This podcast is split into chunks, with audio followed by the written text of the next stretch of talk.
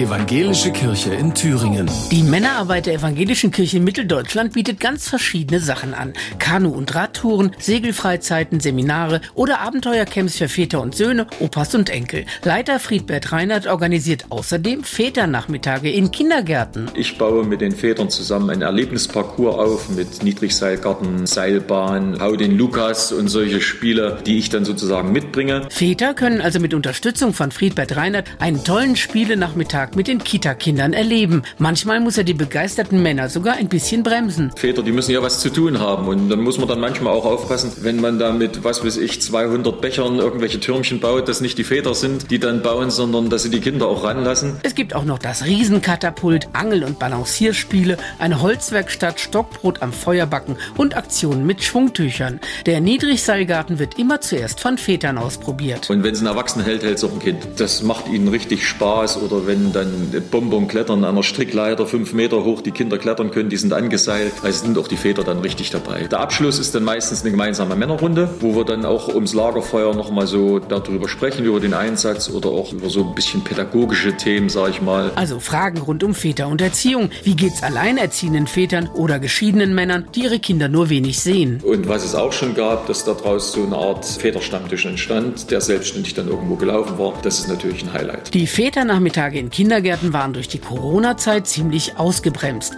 Und jetzt wissen viele gar nichts von diesem Angebot. Das macht Friedbert Reinhardt von der evangelischen Männerarbeit übrigens für Kindergärten, egal in welcher Trägerschaft. Das ist eigentlich völlig egal. Ich gehe auch in Säkular-Kitas, wenn da eine Anfrage kommt. Sie müssen sich darauf einlassen und kennen die Bedingungen. Also zum Beispiel, dass ich mindestens 10, 15 Männer brauche, die mitmachen. Aber das hat nichts mit christlich oder nicht christlich zu tun. Denn hier geht es mir wirklich um das Verhältnis zwischen Vätern und Kindern, dass da mal was in Gang kommt. Andrea Terstappen, Antenne Thüringen, evangelische Redaktion.